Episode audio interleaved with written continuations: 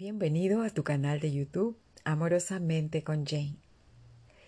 ¿Sabías que imaginar te libera de tu armadura oxidada? Este audio está inspirado en la gran novela de Robert Fisher, El Caballero de la Armadura Oxidada. La lectura de esta gran obra genera en el lector un despertar un descubrir algo, un darse cuenta de algo. Es decir, el caballero de la armadura oxidada mantiene al lector en una constante serendipia y lo hace gracias a su similitud con la vida misma, ya que de alguna manera hemos usado o estamos usando o tal vez estamos liberándonos de una armadura. Este audio está dirigido para liberarse de las viejas armaduras colocadas en tu mente, en tu habla y en tu corazón. Armaduras oxidadas por conversaciones limitantes. Armaduras que te mantienen prisionero por la falta de fe, la falta de confianza, la poca persistencia y la carencia de compromiso para contigo mismo.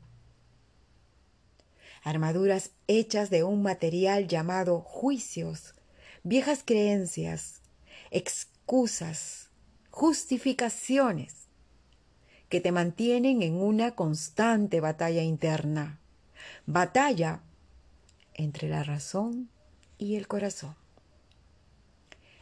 batallas de no merecimiento, de baja autoestima, batallas de condena, de no sentirte digno, batallas que te mantienen caminando dormido, aceptando como verdadero e inamovible los hechos de la vida. Batallas que impiden que tú veas, reconozcas y sientas el infinito poder el amoroso poder creativo, transformador y salvador que es en ti. El objetivo de este audio no solo es que reconozcas y que te liberes de tus armaduras, sino también que te des cuenta en ese camino de liberación de tu armadura quién estás dejando de ser. Y para ello, definamos primero qué es una armadura. Una armadura es una vestimenta que puede estar hecha de diversos materiales y que sirve para protegerse o para defenderse de los ataques de un oponente. En mi caso, cuando estuve en una formación académica, nos invitaron a leer El Caballero de la Armadura Oxidada para luego poder identificar cuál era nuestra armadura, poder darle una forma, identificar de qué material estaba hecha esa armadura, para qué estaba esa armadura ahí, de qué nos protegía y darnos cuenta también ¿Qué estaba impidiendo que la soltáramos? Yo identifiqué que mi armadura tenía la forma de una cebolla, cuyo material se fue endureciendo con el uso y el paso de los años, y cuyas capas impedían conocerme y reconocerme a mí misma. Es decir, conocer el poder que hay en mí y reconocer mi fuerza, mi valor, mi amor propio, mis virtudes y fortalezas, entre otras cosas. Esta armadura en forma de cebolla me mantenía creyendo en la separación, creyendo en un Dios externo, es más, creyendo en varios dioses externos. Y que al liberarme de esta armadura, sentí la unidad con el todo. Aprecié mi vulnerabilidad, mi fragilidad y me permití ser. Ser más responsable de mi mente, de mi habla y de mi corazón. Entonces, ¿cuándo nos colocamos una armadura? Te voy a nombrar algunas situaciones por las cuales nos colocamos una armadura. Quizás tú sepas de otras situaciones. Te invito a compartirlas en los comentarios. Una armadura es colocada cuando la aparente realidad de los hechos de la vida nos sobrepasa y nos resulta difícil de superar, difícil de disolver. Por ejemplo, la pérdida de un ser querido, la pérdida de un trabajo, la pérdida de la salud, la pérdida de la estabilidad económica, entre otros. Una armadura es colocada para esconder los miedos, las angustias, las dudas o temores, o para esconder vivencias dolorosas. Es colocada para excusarnos del fracaso, X sea el fracaso. Es colocada para ocultar heridas físicas, heridas psicológicas o espirituales. También es colocada para no corregir nuestras ideas y nuestras conversaciones internas. Las colocamos para defender nuestras viejas creencias, nuestros viejos aprendizajes, nuestras costumbres, nuestros juicios y nuestra habitual manera de interpretar y darle nuestro significado a la vida. Una armadura puede ser colocada para agradar o no agradar a determinadas personas. Es colocada para permanecer en la conciencia de víctima sintiendo que todo pasa por ti, que todo te sucede a ti, impidiendo que actúes responsabilizándote de tus propias decisiones, de tus propias acciones y de tus propios resultados. Esta armadura impide que veas los platos sucios en ti sea por situaciones imaginadas o situaciones realmente vividas, el miedo hace que nos coloquemos una armadura. Continuemos preguntándonos, ¿y dónde colocamos generalmente las armaduras? Ellas son colocadas en la mente, en el habla y en el corazón. Es decir, en los pensamientos, en las conversaciones y en los sentimientos y emociones. Recordemos que toda armadura oculta nuestro yo verdadero, nuestro yo que es sobrenatural. Toda armadura puede ser la causa de la conservación en el estado actual de conciencia. Toda armadura nos mantiene prisioneros, haciéndonos creer en la separación entre Dios y el hombre. Toda armadura nos conserva dormidos, aceptando los hechos de la vida. Una armadura moldea nuestro mundo a imagen y semejanza del caos y la confusión interna.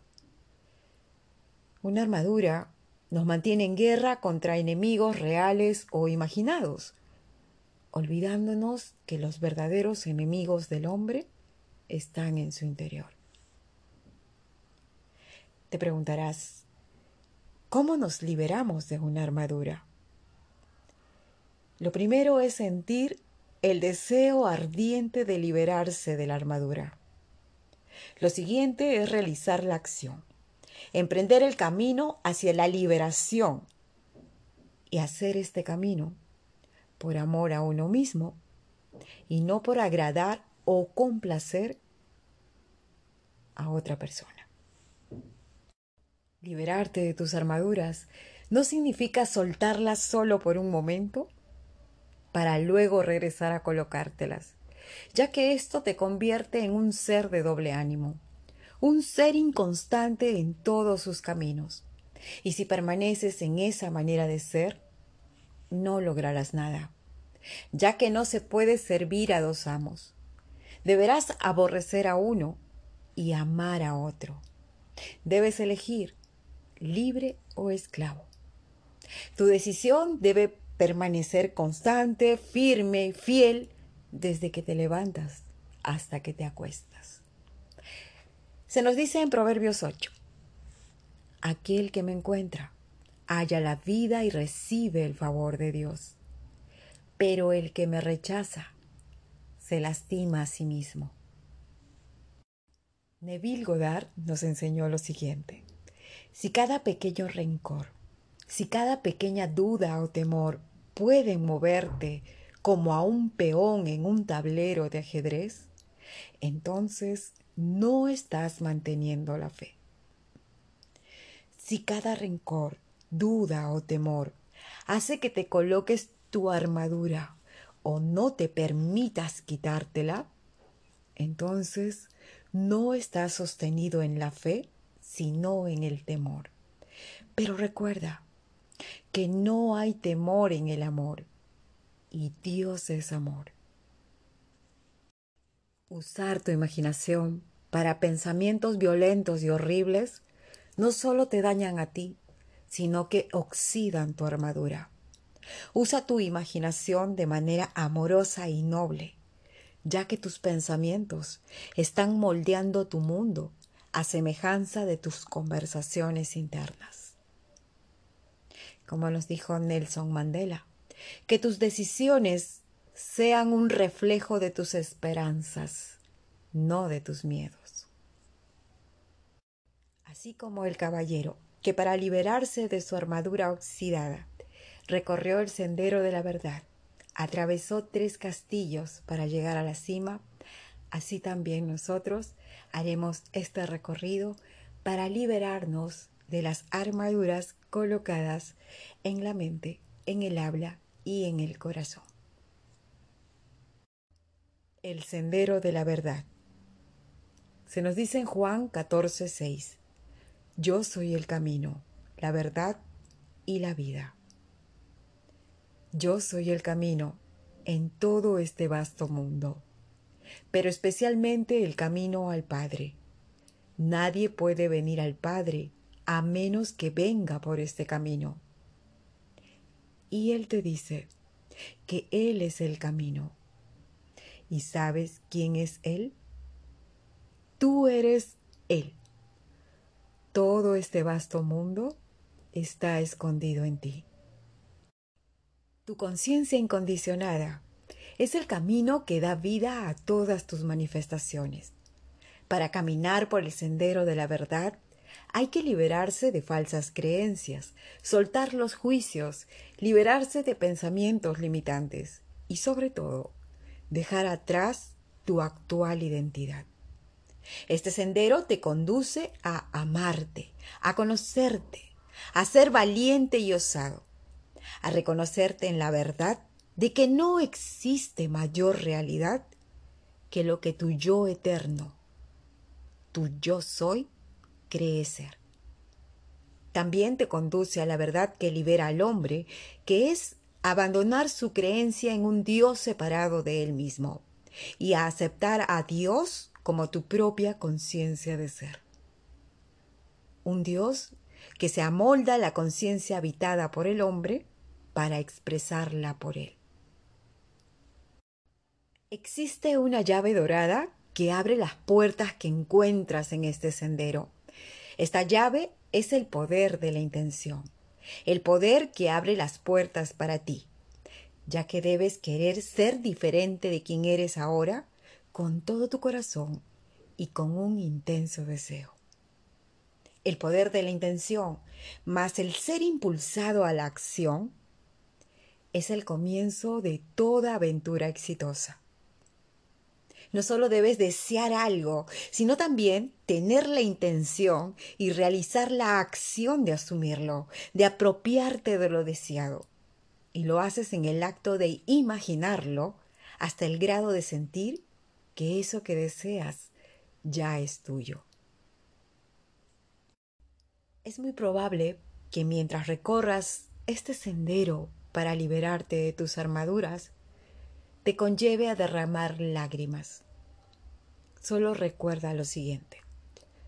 Las lágrimas de sentimientos auténticos te liberan de tus armaduras, pero las lágrimas de autocompasión te mantienen atado a tu armadura. Y sobre el llanto, en el Salmo 30, versículo 5, se nos dice lo siguiente. El llanto puede durar toda la noche, pero con la mañana llega la alegría. A veces las personas lloran no porque sean débiles, sino porque llevan demasiado tiempo siendo fuertes. Llorar no es de débiles. Nacimos llorando, porque llorar es tomar aire, sacar lo que nos duele y seguir adelante. Se vale llorar. El llorar es hidratar el alma. Es la manera de estar conectados con nosotros mismos, con nuestro cuerpo, con nuestros sentimientos y con el mundo que nos rodea. Recuerda, las lágrimas de sentimiento verdadero te liberan de tu armadura. El silencio.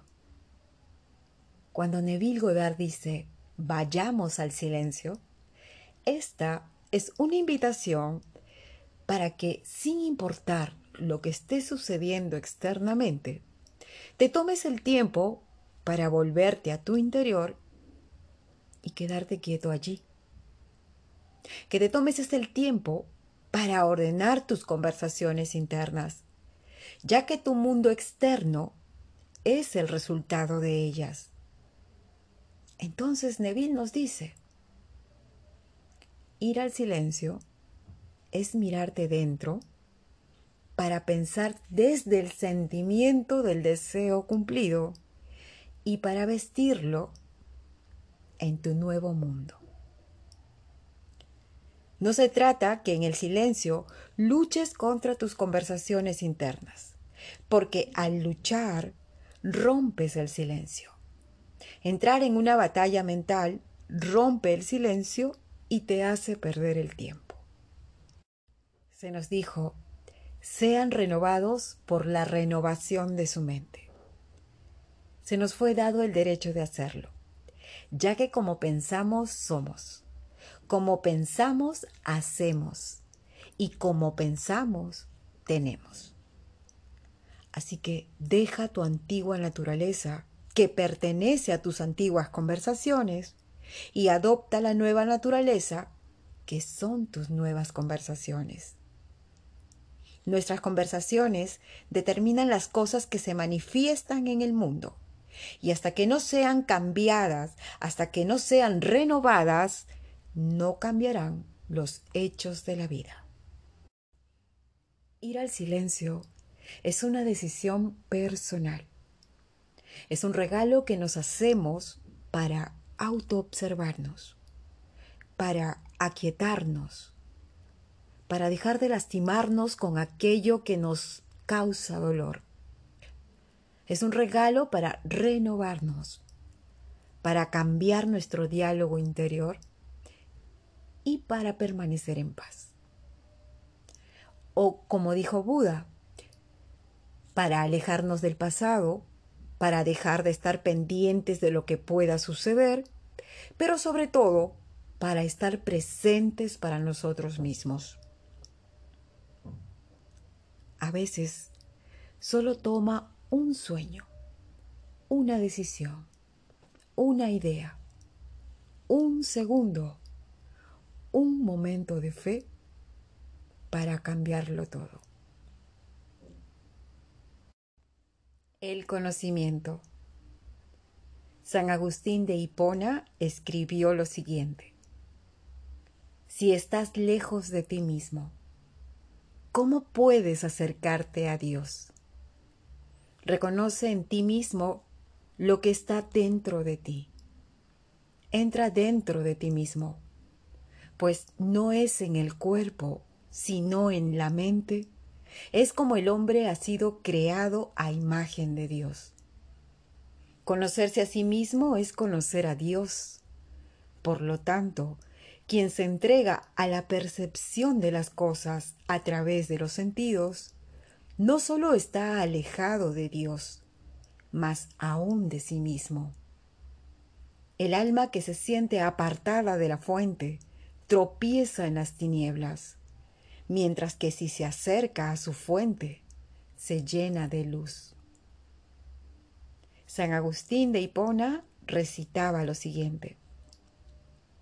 Señor, permíteme conocerme para que te pueda conocer a ti, ya que nadie puede conocer a Dios si no se conoce a sí mismo. Conocerte a ti mismo es viajar a lo más profundo de tu ser para ver y saber quién eres desde dentro y no solo verte desde afuera. Quizás no te guste lo que vas a encontrar en la profundidad de tu ser. Si esa verdad interna no es agradable, entonces tú descubrirás el por qué te colocaste tus armaduras. Quizás lo hiciste para vivir alejado de lo que te sugería tu corazón y así poder manipular tu conciencia para vivir de apariencias y falsedades. Pero sabes una cosa, a la conciencia no la puedes manipular ni engañar. Tanto te colocas esa armadura para vivir de apariencias y falsedades que solo obtendrás más situaciones y más personas para que tú nunca te quites esa armadura. Y al final termina oxidándose en ti. Ahora voy a compartirte una historia relacionada con ese tema de el conocimiento. Quizás la hayas escuchado o tal vez esta sea la primera vez que la escuches.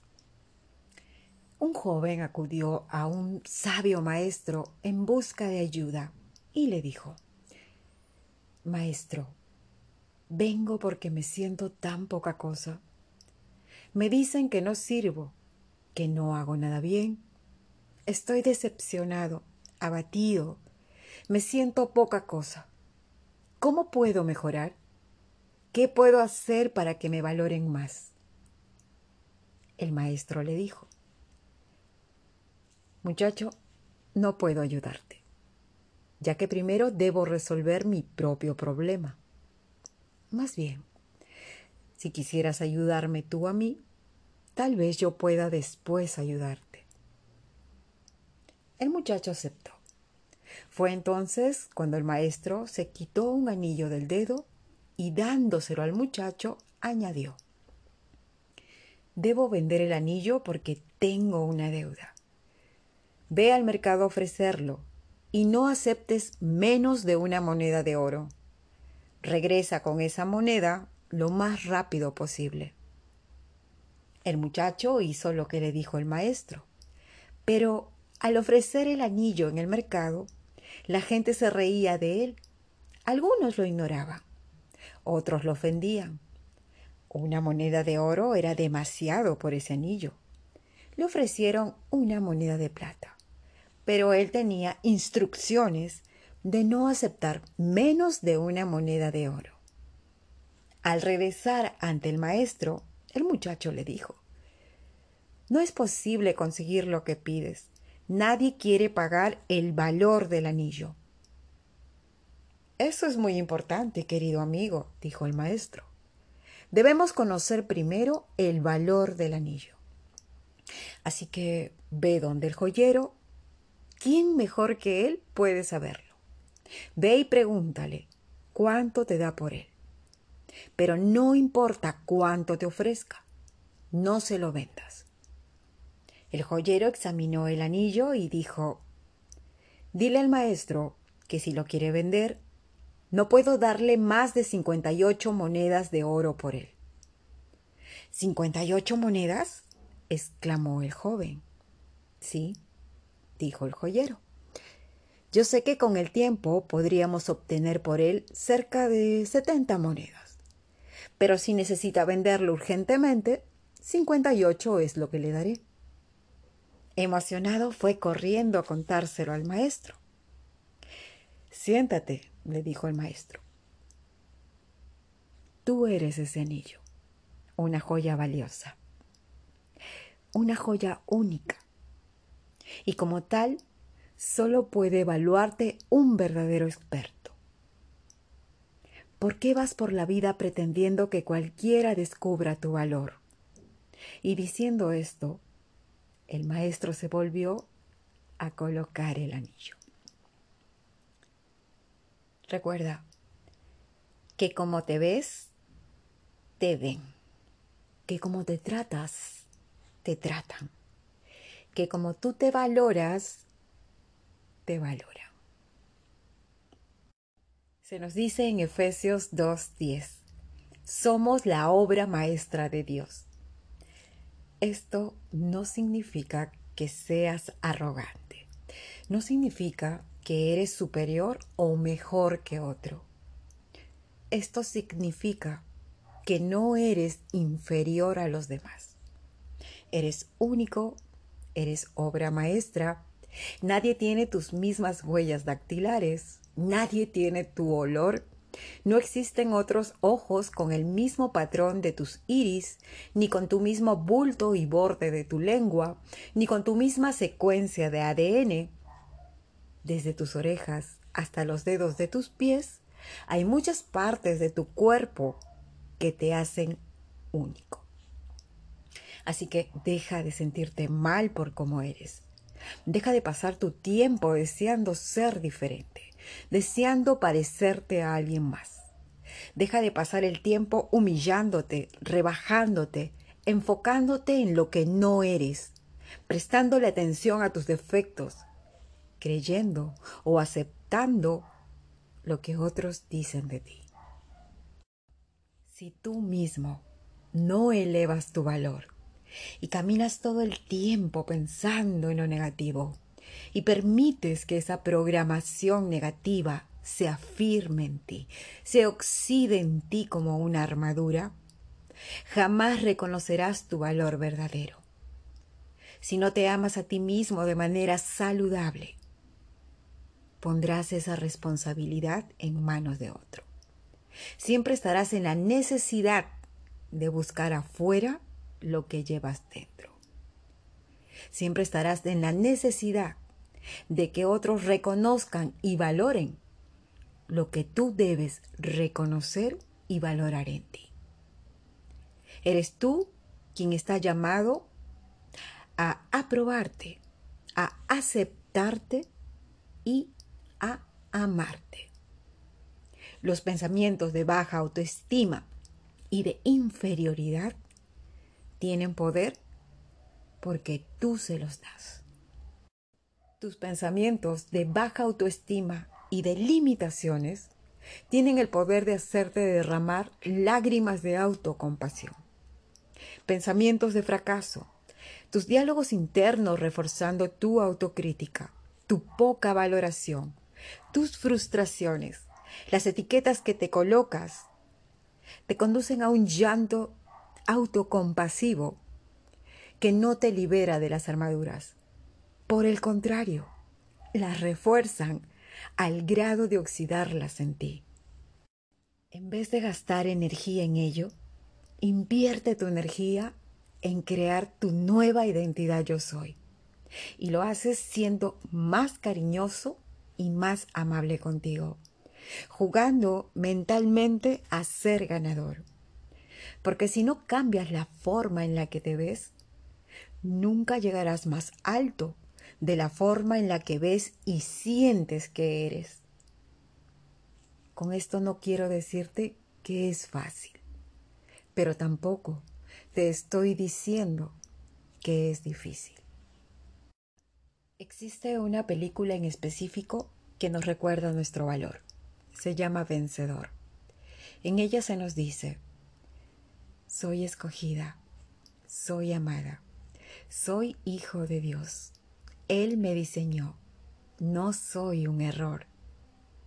No permitas que tu pasado te detenga. No puedes controlar lo que otros dicen, pero puedes escoger cómo responder a eso. Cuando las apariencias de la vida te gritan lo que no eres, tú recuérdate a ti mismo quién eres. Recuérdate tu valor. Existe una canción llamada Reflejo, que nos recuerda lo siguiente. Veo al espejo, soy tu reflejo, soy la más amada, la más feliz. Sé que soy valiosa, gran mujer virtuosa. Me veo bonita, me veo feliz. Recuérdame en los días malos que soy lo más valioso para ti. Yo soy cuidada, creada para ser amada. Dichosa, hermosa, soy perla preciosa, escogida y ungida, hija bendecida. Soy fuerte y valiente. Cuando tú entiendas esto y lo apliques en tu vida, dejarás de confundir la necesidad con el amor. Así que en lugar de usar medios físicos o argumentos externos para lograr los cambios que deseas, imagínate a ti mismo siendo lo que deseas ser y actúa como si lo fueras. Quizás en este momento no estás donde quieras estar, pero al ir liberándote de las armaduras, tú te darás cuenta que ya no estás donde estabas. Porque como te ves, te ven. Conocerte a ti mismo es amarte con todo el corazón, con toda tu alma y con todas tus fuerzas. Y es el primer mandamiento. Porque si no te amas a ti, a quien ves todos los días, con quien dialogas todos los días y a quien escuchas todos los días, ¿cómo podrías amar a Dios a quien no has visto y que vive dentro de ti? La voluntad y la osadía. Santiago Ramón y Cajal nos dice lo siguiente. Si hay algo dentro de nosotros verdaderamente divino, es la voluntad. Por ella afirmamos la personalidad, templamos el carácter, desafiamos la adversidad, reconstruimos el cerebro y nos superamos diariamente. La voluntad es la capacidad para decidir lo que se desea y lo que no. La voluntad es la fuerza que te mueve a hacer las cosas de manera intencionada. Sobre la osadía, Séneca nos dice lo siguiente. Vencedora de leyes es la osadía. La osadía se refiere al atrevimiento, a la audacia que ejerces para realizar un acto que puede resultar siendo heroico, valioso o arriesgado, o quizás para realizar un acto peligroso, imprudente o irrespetuoso. Neville Goddard nos enseñó lo siguiente. El vasto mundo entero es una bestia que se opone a ti. Pero resulta que esa bestia que se opone a ti eres tú mismo. Porque todo lo que contemplas, aunque parezca fuera, está dentro de tu imaginación. Y este mundo de mortandad solo refleja lo que está sucediendo dentro de ti. Ilustremos esta enseñanza. El 15 de abril de 1947, Jackie Robinson se convirtió en el primer jugador negro en llegar a las ligas mayores de béisbol jugando para los Brooklyn Dodgers. Este acontecimiento marcó un antes y un después en la historia del béisbol de los Estados Unidos, ya que Robinson rompió la barrera del color. Lograr esto le costó a Jackie Robinson lágrimas, sudor y sangre. Él fue objeto de insultos racistas, amenazas de muerte, golpes de pelota en la cabeza y en las piernas ocasionadas por los lanzadores del equipo contrario. Sus mismos compañeros no querían compartir la ducha con él, se rebelaron. Fue objeto de todo tipo de ataques en su contra. Pero gracias a su esfuerzo y perseverancia, podríamos decir, gracias a su gran voluntad y osadía, no solo se convirtió en el primer beisbolista africano en jugar las grandes ligas, sino que también rompió las barreras y mitos de que un negro nunca jugaría en el más alto nivel de la Liga Mayor de Béisbol. Robinson, el número 42 de los Dodgers, fue proclamado campeón en las grandes ligas en 1955. Tal vez ahora mismo, así como a Jackie Robinson, quizás el mundo te esté confrontando. Se burlen de ti, dudan de tus capacidades, de tus fortalezas, de tu poder para superar lo que sea que estás atravesando. Pero lo peor no es lo que piense o diga el mundo de ti sino lo que tú te estés diciendo a ti, lo que tú estés aceptando como verdadero de eso que te está gritando el mundo. Que tienes que luchar, que tienes que ser un guerrero, que no hay gratificación sin sudor ni lágrimas, que nunca lo lograrás, que tu familia nunca será restaurada, que tu salud no será recuperada, que tu economía no mejorará, que eres indeseable. ¿Quién va a querer elegir una persona como tú? ¿Quién se va a fijar en ti? Y tal vez no solo escuches lo que otros te dicen, sino que lo aceptas como verdadero. Y no crees que puedes salir de ese estado. Y no crees porque eso es lo que siempre te ha sucedido a ti.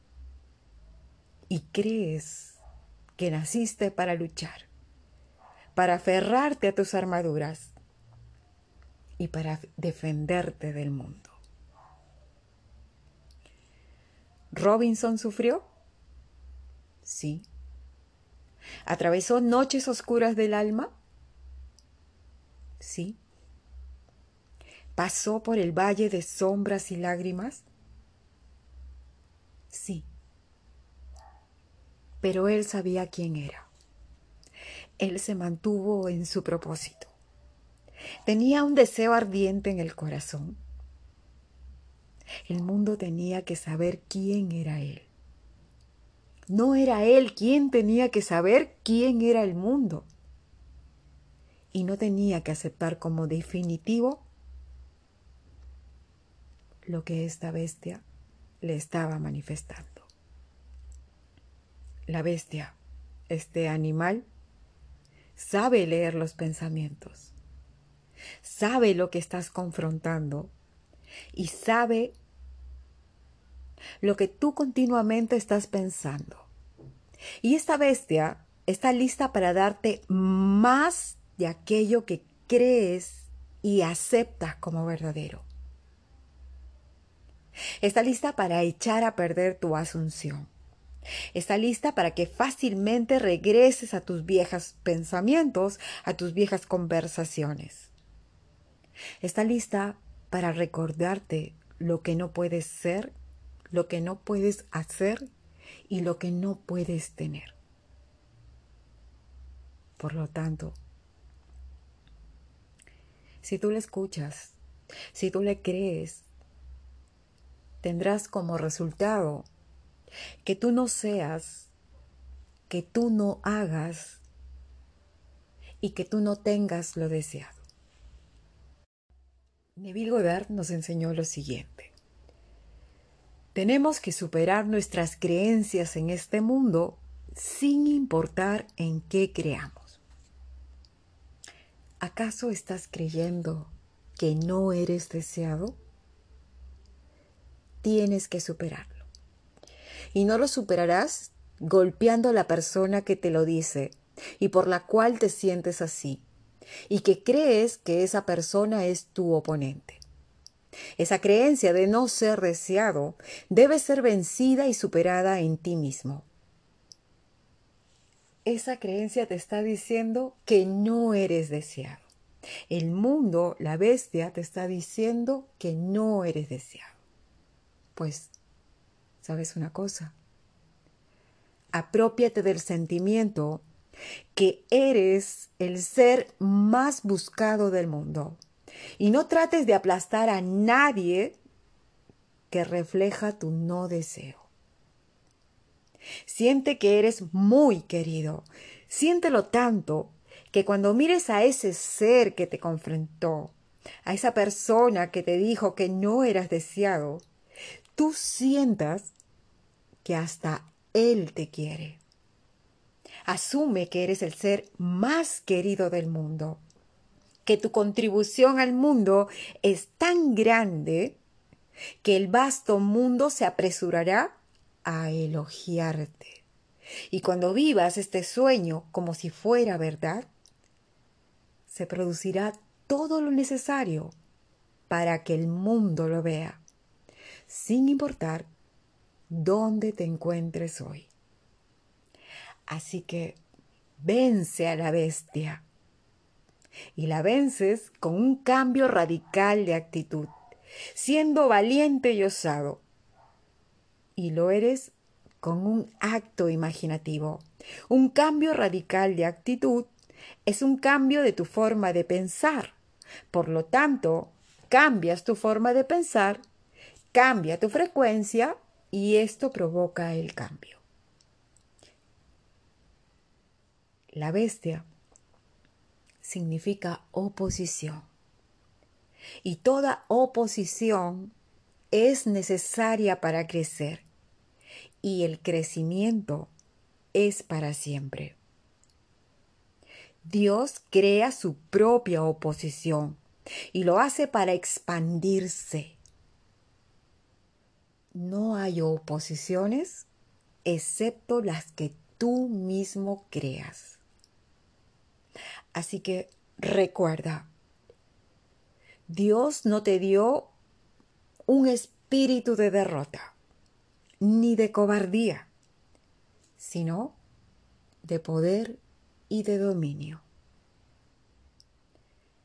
Nadie puede enfrentar a la bestia por ti. Nadie puede alejarte del temor y la duda sino tú mismo. Y lo haces con valentía y osadía con la valentía y osadía de recordarte que tu conciencia es Dios y que para Dios todo es posible. Por lo tanto, lo que imaginas, lo que sientas, lo que dialogues, así ya es, así sucederá. La bestia nunca muere solo es encadenada. Solo tú tienes la llave para mantenerla encadenada. Solo tú puedes liberarla nuevamente. Como dijo Menandro de Atenas, quien tiene la voluntad, tiene la fuerza. La cima de la verdad.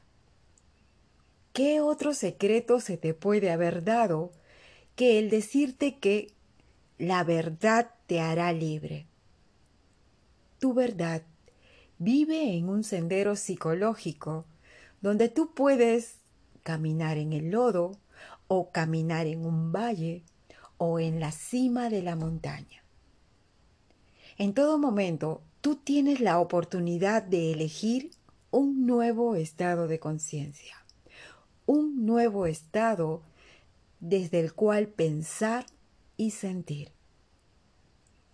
Un estado es llamado por ti a través de tus pensamientos y emociones. Estos deben ser seleccionados conscientemente para identificarlos con tu deseo. Y así puedas caminar fiel en tu asunción, aunque tu razón y tus sentidos lo nieguen o insistan en que te aferres a lo conocido. Un pensamiento o una emoción es correcta o es incorrecta en relación a tu deseo, a razón si tú te sientes cómodo o incómodo con él.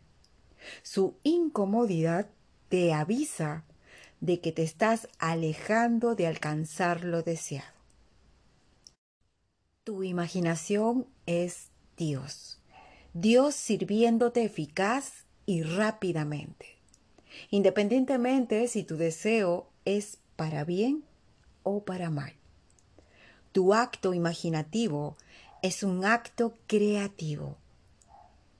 El gran secreto es una imaginación controlada y una atención bien sostenida, que se mantenga firme y actúe repetidamente la acción de tu deseo ya cumplido.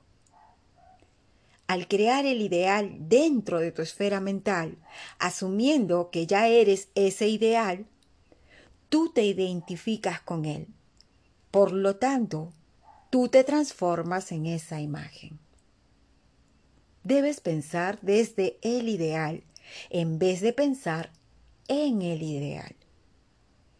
Debes pensar desde la cima de la montaña en vez de pensar en la montaña. Llegar a la cima es soltar lo conocido para aferrarte a lo desconocido y lo haces por fe. Es tener en tus manos la llave para la solución de tus problemas, ya que cada fase de tu vida está hecha por el ejercicio de tu imaginación. Algunos lo llaman imaginación, otros lo llaman Dios. Es saber que la imaginación es el principio y el fin de toda creación. Es dejar de mirar la dificultad de alcanzar el estado deseado, ya sea que lo veas así por tu falta de fe o porque aún no has soltado la conciencia de las limitaciones que te impulsan a creer que ese nuevo estado es difícil de lograr es matar la creencia de un Dios apartado de ti. Es saber que el único poder que existe es tu propio poder yo soy. Si lo buscas, deja ir todo lo demás. Es ser consciente de que nadie más puede hacerte feliz y de que la felicidad es el resultado del amor que emana de ti es ser consciente que la relación más hermosa debe ser contigo mismo. Tú eres responsable de la mitad de la relación con otra persona, pero eres responsable absoluto de la relación contigo mismo por completo. Es saber que tú puedes liberarte de cualquier armadura, es decir, que tú puedes salir de cualquier estado en el que hayas caído, no importa lo que hayas hecho, siempre puedes renovarte, siempre puedes hacerlo en un nuevo estado de conciencia. Cuando llegas a la cima de la verdad, no necesitas el sol para que te ilumine, porque tú serás la luz para ti mismo, porque irradiarás luz desde tu propio ser. Cuando llegas a la cima de la verdad y te miras en el espejo del amor de tu mente, no podrás ver el viejo hombre, porque ahora la visión que tienes de ti es diferente. Y así hemos llegado al final de este audio. Quiero despedirme de ti con lo siguiente. Tu armadura te puede hacer olvidar para qué fuiste creado. Tu armadura puede hacerte olvidar quién eres. Y como se nos dice en el Salmo 90, versículo 2, antes de que los montes fueran engendrados y naciera la tierra y el mundo, desde la eternidad y hasta la eternidad, tú eres Dios. Hasta un próximo audio.